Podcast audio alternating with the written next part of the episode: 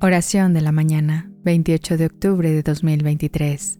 En el nombre del Padre, del Hijo y del Espíritu Santo. Amén. San Judas Tadeo, apóstol y mártir, en este nuevo día te encomiendo mis esperanzas y preocupaciones. Tú que eres el patrón de los casos difíciles, intercede por mí ante nuestro Señor Jesús, para que me brinde claridad y fortaleza en los momentos de incertidumbre. Ayúdame a mantener la fe y a trabajar con determinación en cada tarea que emprenda. Protege a mi familia y seres queridos. Por Jesucristo nuestro Señor. Amén.